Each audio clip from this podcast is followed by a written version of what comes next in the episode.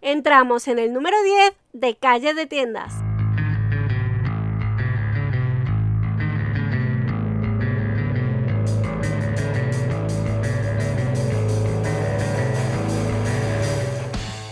Soy Sofía Calle, consultora SEO y te doy la bienvenida a Calle de Tiendas, el podcast donde encontrarás toda la información que necesitas para tu tienda física u online. SEO, SEM, marketing, empresa, noticias del sector y mucho más. En este número 10 de nuestra calle de tienda comenzamos con la segunda parte de la entrevista a Roberto. Como os adelanté en el capítulo pasado, vamos a hablar de un montón de temas interesantes. Pero antes, apúntate a mi newsletter en sofiacalle.es y recibe ya mismo tu regalo de una consultoría gratuita de 30 minutos. Y pasando a otro, a otro tema, hemos hablado antes de cuál ha sido tu mayor reto, pero vamos a hablar aquí de, de cosas chungas. ¿Cuál ha sido tu peor tropiezo durante este proceso? Uy, durante este proceso. El, o sea, a la hora de emprender, ¿vale? Me refiero. Uy, el, mayor yo creo que ha sido intentar hacer de todo y no saber delegar. Creo que empezamos todos. Es, es, además, es un proceso muchísimo más lento cuando, cuando no tienes un equipo eh, bueno detrás. Eh, está claro que esto todo nos lo digo porque entiendo de que como son emprendedores eh, no tiene una partida de dinero grande detrás y, dices, bueno, pues contrato a 20 personas que sean esto, esto y esto, sino que al ser emprendedor empiezas a hacer de todo y, y luego mm, tienes que ver cuando estás invirtiendo horas en, en cosas que no van relacionadas contigo, tienes que buscar pues, a gente que te ayude. De alguna manera siempre puedes encontrar de que colabore contigo, de que te ayude, de que hagas un pequeño trueque. Oye, mira, mm, oye, así hemos, empezado tú y yo, ¿no? yo te hago el SEO, tú me miras esto y, y, vamos haciendo cosas así. Al final entre empresarios también es muy importante, ¿no? Y entre emprendedores, ¿por qué? Porque las sinergias son vitales en nuestro sector son, y en todos yo creo, pero en el marketing se notan mucho más. ¿Por qué? Porque justamente es lo que tú dices, eh, somos pequeños emprendedores que no tenemos una partida enorme para decir, bueno, pues contrato a un social media que me gestione toda la parte de redes, contrato a un diseñador web que me haga una experiencia de usuario fantástica en mi mm. web, contrato un copy, contrato a no sé quién, a no sé cuál, a fulanito, y se te va el dinero. ¿Qué pasa? Que al final quieres hacerlo todo tú y terminas siendo hombre o mujer orquesta y llega un momento que tienes que aprender a delegar. O no vas a ser rentable porque te pasas más horas del día aprendiendo cosas nuevas que llevándolas a cabo. Cuando eso te pasa, para, revisa qué estás haciendo con tu vida y, pivota, porque si no, al final te quedas estancado aprendiendo cosas nuevas que están muy bien y, y yo soy muy friki de aprender cosas nuevas, pero, pero no puedes quedarte en eso, no puedes pretender hacerlo todo, dedícate a lo tuyo, dedícate a vender, que es lo que se te da bien, o dedícate a hacer bolsos que se te dan fantásticamente, o dedícate a diseñar, mm. pero deja que la parte importante, por ejemplo, pues lo mío que me atañe, que es el SEO, o deja, si contratamos a un gestor que nos lleve las cuentas, mm. es tan importante contratar a otra persona que nos ayude con otra área porque eso también nos va descargando y nos permite crecer también. Pero bueno. Sí, a, veces, pensamos que, es, voy a poner un precio y que nadie se moleste. Es decir, a lo mejor esos 20 euros ficticios que es para pagar un copy por hacer un texto de X palabras, mm, tú piensas que tú lo puedes hacer y te ahorras esos 20 euros. Eh, no, perdona. A lo mejor tú te vas a pegar tres horas y esas tres horas, los 20 euros los recuperas de sobra. Lo digo por experiencia, así es. Bueno, al final esto sí es un podcast para emprendedores, nos interesaba mucho conocerte, pero esto está enfocado a tiendas, así que vamos al turrón. ¿WordPress o PrestaShop? WordPress o PrestaShop. Mira, WordPress, PrestaShop, Magento. He instalado los tres. y me quedo con WordPress. ¿Por qué? Porque eh, Llegué a, probar, PrestaShop, la verdad que está bastante bien porque desde que hace la instalación tiene muchas mejores cosas que WordPress, si es verdad que han cambiado las cosas. Y WordPress lo que tiene para mí es que eh, de los primeros proyectos que empecé, esos clientes estaban en WordPress.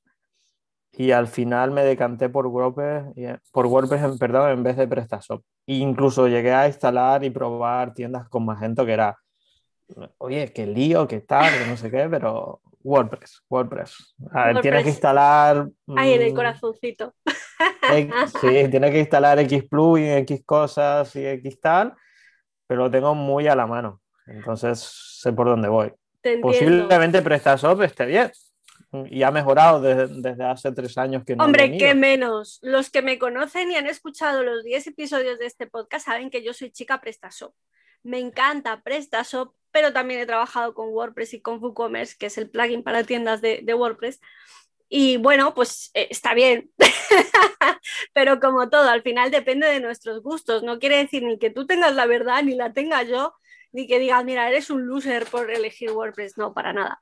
Em, hay proyectos que necesitan un WordPress porque se adecua mejor a sus necesidades. Hay proyectos que necesitan un PrestaShop. Siempre lo hemos dicho, WordPress sí para muchas cosas, PrestaShop también para muchas otras. Entonces lo que tenemos es que saber elegir. A mí me pasaba algo, yo vengo del mundo de la topografía hace otra vida. Y yo tenía un profesor que nos decía, tienes que aprender a elegir la herramienta adecuada, porque no vas a medir una habitación con una regla de 40 centímetros para medir toda una habitación, pero tampoco te vas a traer un GPS que te cuesta 3.000 pavos la media hora para medir una habitación que puedes coger una cinta métrica. Entonces, al final tienes que aprender a, valorar un poco qué, usar ¿no? en cada caso y ya nos vamos no solamente al CMS, sino que nos vamos a qué profesional elegir. Igual que eliges tus proveedores cuando tienes una tienda, pues en este caso es igual. Y hablando de tiendas, vamos a ver, tengo mucha gente que tiene tiendas físicas y dudan si abrir su tienda online o seguir vendiendo por redes. En Facebook. Es que yo tengo mis clientes en Facebook. ¿Tú le recomendarías a esas tiendas físicas abrir su tienda online? Bueno, habría que ver qué tienda es, ¿no? Y a qué se dedica.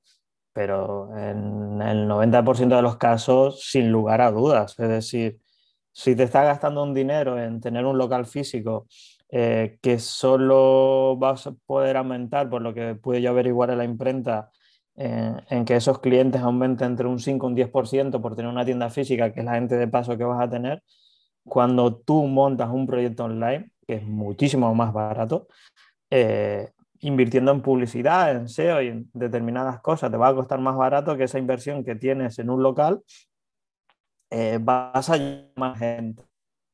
Entonces, no nos cerremos. si puedes tener las dos cosas, perfecto. Si ya tienes una tienda física, bueno, o sea, el tipo, o es que voy a tener problemas de stock, se puede arreglar. Oye, que voy a tener que esto no me gusta y quién me va a subir. Oye, si tú estás Es decir, la gente se cree que por tener un proyecto online mm, no deberían tenerlo. Yo considero que sí, porque eh, el, dinero que tú, para mantenerlo al principio, depende del negocio, ¿eh? siempre estamos hablando de... Suposiciones. sí. Puedes poner una persona ahí trabajando y posiblemente recuperes, mm, ganes, ganes, por una cosa son los ingresos, otra cosa son los beneficios, ganes y tengas más beneficio con la tienda online. ¿eh? Te entiendo, te entiendo y estoy de acuerdo. Y ahora vamos a un tema candente. Shopify para e-commerce. ¿Cómo lo ves? No lo veo mal. ¿Por qué no? Shopify, ¿por qué no? A ver, pagas un tanto al mes, te lo dan todo montado y, y bueno, eh, coges tu plantilla, que pueden tener las gratuitas que tienen y si no la de pago, y a partir de ahí, pues eh, montas tu proyecto es fácil, pagas un poco y, tienes eso. Claro, el problema que yo veo aquí, cuando tú te pones Shopify, no te lo montas con PrestaShop y lo montas con WordPress, es el tema de que estás trabajando para otro. No estás ah, trabajando para ti. Entonces, si eh, Shopify cambia cualquiera de sus condiciones, si tú ya estás empezando a facturar, siempre te tienes que arreglar con ellos. Es igual que cuando tú montas una tienda en, y empiezas a vender gracias a Facebook, gracias a Instagram y demás, vale, está muy bien. Sí, pero si cambia las condiciones, ¿qué pasa con tu negocio? Por eso lo de montar siempre tu tienda online, que tú lo tengas controlado. ¿Shopify está bien? Sí. ¿Puede ser otro canal de venta para conocerte? Sí. Mm, puede ser Etsy, puede ser Shopify, Etsy si es cosas más handmade, hechas a mano y demás. Y, el problema que yo entiendo de todo esto es eso, el, no tener el control de tu negocio y eso a mí me pone nervioso. A mí también, y lo sabes. Sabes que yo Shopify no lo toco ni con un palo de momento. Nunca digas, de este agua no beberé. Porque a ver, que al final me veo cogiendo Shopify, pero a mí particularmente no me gusta, entonces no lo tengo ni dentro de la estrategia, no cojo tiendas que tengan Shopify, a menos que quieran cambiar a otro CMS. Shopify está muy bien para ciertas cosas, pero a mí particularmente no me gusta y como yo trabajo con lo que yo quiero, pues Claro, ¿qué sucede? Mira, por ejemplo, eh, mm, habría que probarlo porque depende en, qué negocio. Yo no lo haría como eh, un único canal solo de venta, sino haría, por ejemplo, mira, si lo aplico a los restaurantes, los restaurantes cuando hacen el delivery, eh, pues mira, pueden poner el canal que nosotros estamos vendiendo como delivery, ¿vale? Que está diseñado para iOS, le ponemos una tablet y no pagan comisiones y luego sí es verdad que eh, pueden vender a través de Globo, de Justit, de todos estos agregadores, ¿vale? ¿Qué sucede? Que sería un Shopify. Estos agregadores como Globo eh, lo que te hacen es que te dan a conocer mucho más rápido, ¿vale? Pero no significa que ese solo sea el canal de venta como ponerlo solo en Shopify tu canal de venta siempre tiene eh, que, estar controlado por ti al 100%. Y uno de, los, eh, de las formas es tener una web propia. Es como... O sea, eh, ¿recomendarías tener un Shopify y a la vez una tienda en otro CMS? Probarlo. No lo había pensado, la verdad. Probarlo, ¿por qué no? Por eso te dije antes el por qué no. Es decir, tú pagas que no me acuerdo ahora si eran 39 o no me acuerdo ahora mismo. 29 euros al mes me parece que son pues al final es probarlo. Eh, oye, al final, mira, nosotros lo que hacemos en los restaurantes es vendemos los primeros meses a través de Globo porque hay una base de datos muchísima más grande. El pedido cuando le llega a casa, le llega un flyer de promoción para fidelizar ese cliente y que vaya a nuestra web y encima tienes un tanto por ciento de descuento si compran por la web propia. ¿Por qué no hacer eso con Shopify? Claro. Son 29, es otro sistema, es otro sistema al final.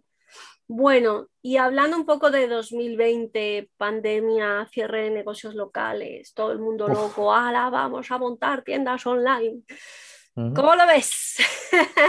Al final, ese boom que ha habido de tiendas online, todo el mundo como loco, no, vamos a montar la tienda online que me han dicho que se vende súper bien.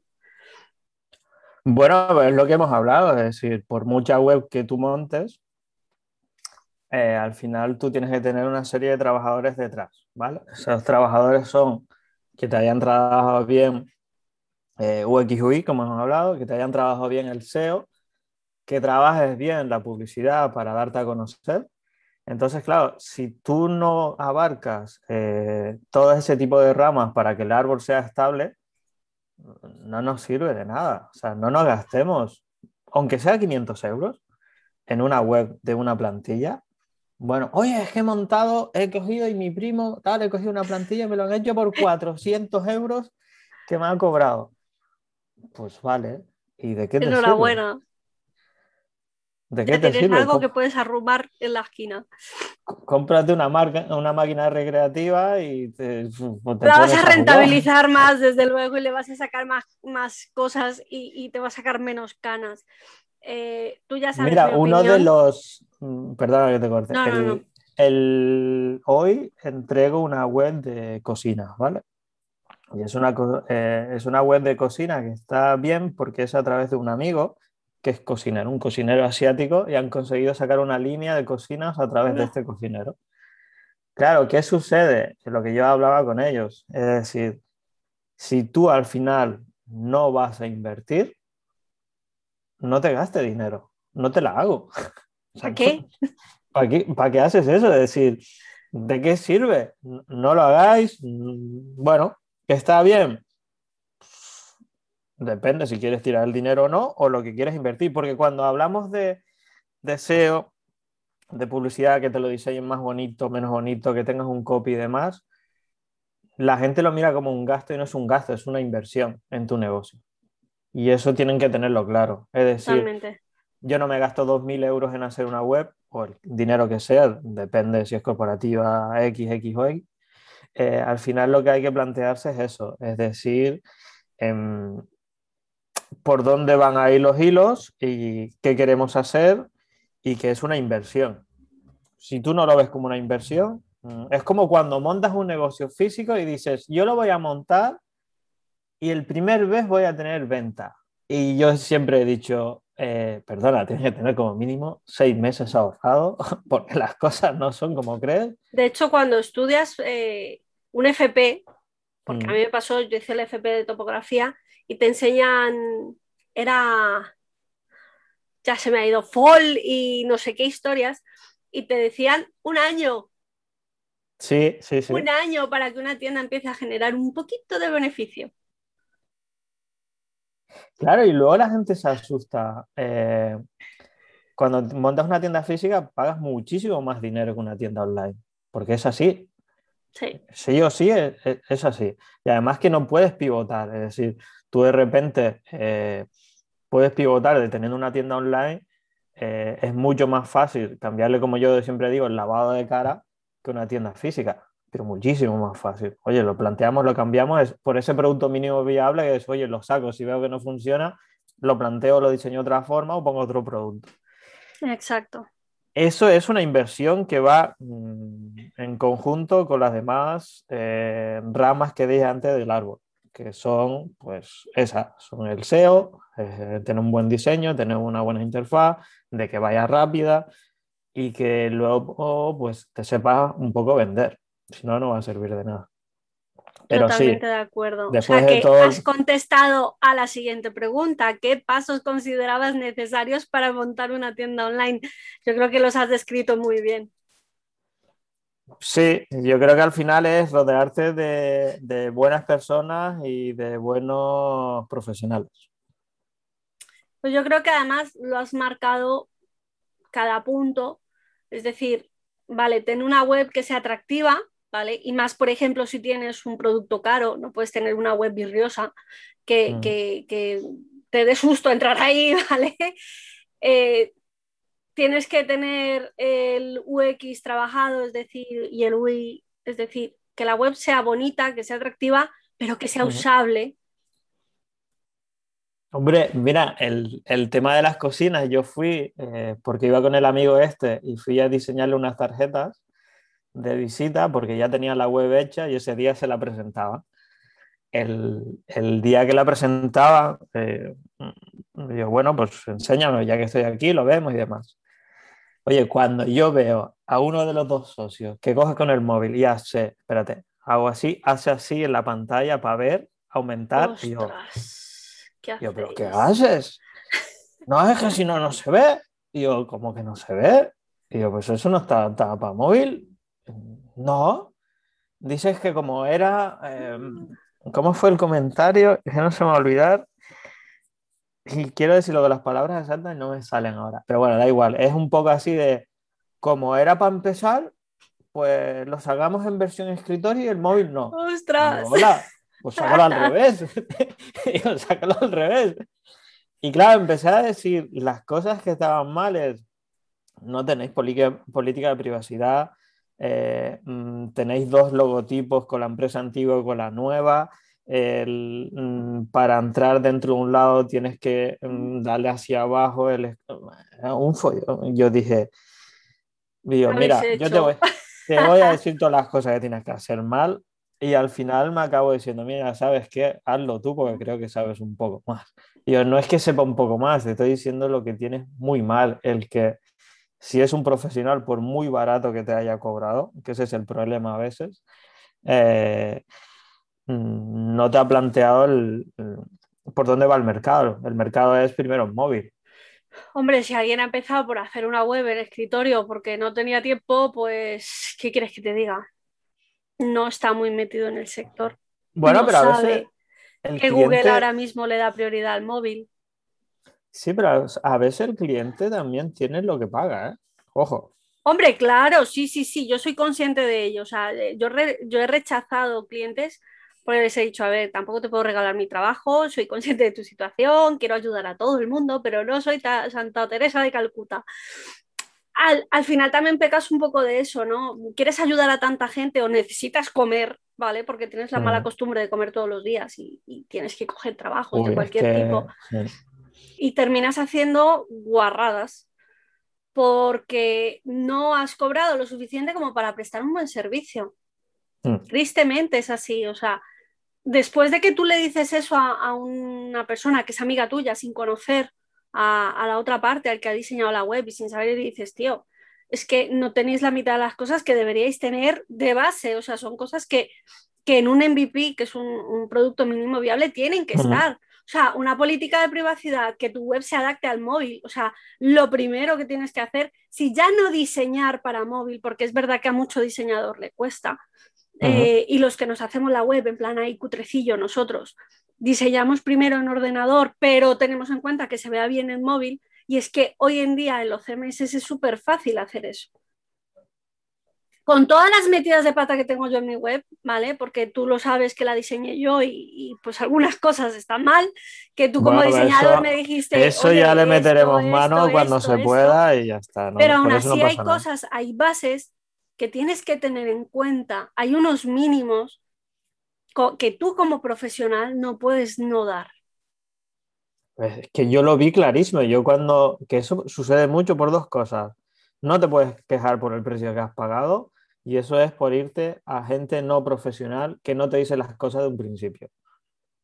Y ese es el problema que hay. Pero bueno, ya se verá y, y- y ya lo verá el cliente cuando sepa que no le llega a nadie. Pues Ya. claro, cuando luego le dices, oye, tendrás que mirar el SEO, tendrás que hacer una campaña de publicidad. te- ¡Uy! Tantos gastos. Y yo, y yo, oye, si luego montas. eh, Una cocina de 15.000 euros, de 5.000, tío. Pero bueno, eh, ya está. eh, no sé. Por último, Uy, venga. ¿Qué recomendaciones puedes dar a esos emprendedores y emprendedoras que están empezando ahora y quieren montar su tienda online? ¿Qué recomendaciones? Uy, yo lo que haría es lo que hemos hablado, ese producto mínimo viable, que vayan por PrestaShop o WordPress si es una tienda online o no online, y, que lo arranque lo antes posible, lo testee eh, y que sobre todo no tengamos miedo en España a decir tu idea y a montarla y a comunicarla. Es decir, por muchas ideas que hayas en el mercado y por muchas ideas que tú eh, eh, comuniques a los demás, están ahí y llegar a montarla es, un, es otro paso. ¿eh? Ya solo montando la aprendes. Sí, pero ¿sabes lo que pasa? Que tenemos, en España tenemos miedo de, de comunicar, de decir esas ideas que tenemos porque me la van a robar. Ah, Oye, bueno. me la van a robar. Sí, sí, y es, Como eres Bueno, el pues- primero del que se le ocurrió, ¿sabes? sí, y, y es, pues montala, y os montala, y a ver qué tal. ¿Cuántas pizzerías hay? ¿Cuántos restaurantes hay? ¿Cuántas tiendas de ropas hay? Pues 20.000. Entonces cada uno juega a, a ver. Otra cosa es que seas un WhatsApp o seas un tipo de esta empresa que han dado el bombazo. Pero si no, mm, montalo ya lo antes posible, testea, pregunta a los amigos y habla con ellos y, y sobre todo, en vez de, gastar- de gastarte ese dinero en los donuts, eh, te lo gastas en una pequeña inversión de publicidad, ¿vale? Para llegar antes. Muy y ya bien, está. Muy bien, muy bien. Bueno, pues oye, Roberto, encantada de tenerte por aquí. ¿Qué sería me he puesto Roberto? Sí, en, en ha el sonado a tu trabajo- madre a punto de regañarte, ¿sabes? Mm, Sí, en el trabajo Roberto Cabrera eh, me llama y los amigos, pues lo que comentaste tú al principio, Robert. Robert, para los Igual que a mí no me sale llamarte Sofía, porque siempre es Sofi. Y con cariño, y... pero es así.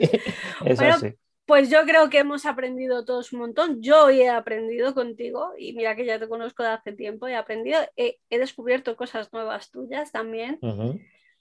Me quedo con, eso que dices de, bueno, lanza el MVP pronto, el producto mm. mínimo viable, hablando en castellano, que aquí mm. intentamos hablar con poco tecnicismo.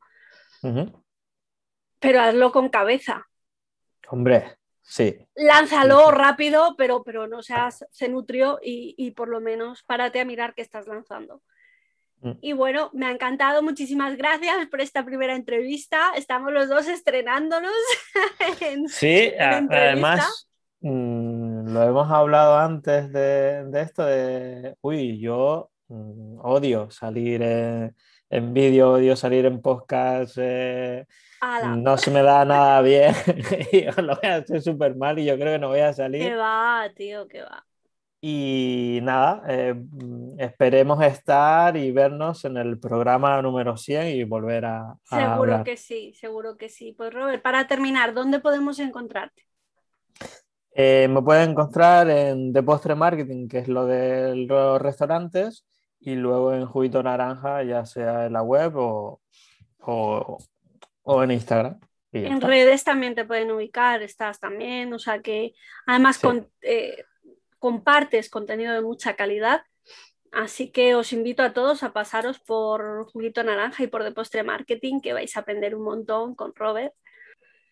Y con Ana también, que es parte de ese proyecto. Es que hablaste con ella hace tres meses ya. Ya, tío, y encima yo soy como un pez para los nombres. Así que nada, Robert, encantada, muchísimas gracias. Eh, ha sido un placer enorme tenerte aquí, además inaugurando esta, este ciclo de entrevistas de, este humilde podcast. Repetiremos en el programa número 6, no te preocupes. Está hecho, ¿eh? yo lo agendo ya. ¿eh? Apunta, apunta. Bueno, pues gracias a todas y a todos los que os habéis quedado hasta el final, que habéis escuchado, ya sabéis, una hora. ¿eh? Pensaba hacerla un poquito más corta, pero al final, hijo, aquí el tiempo va como va. Y ahora sí que sí ha llegado al final nuestra primera entrevista de Calle de Tiendas. Roberto, muchísimas gracias por tu tiempo, por haber compartido tantísimos datos interesantes y nos escucharemos en el programa 100 prometido. A todos vosotros, muchas gracias por quedaros conmigo en este episodio número 10, que es un hito para mí, y nos escuchamos en el episodio número 11, que viene cargadito con temas de SEO. Ya sabes, si te gustó el episodio, manita arriba, 5 estrellas, que te lo agradeceré. Hasta el próximo episodio.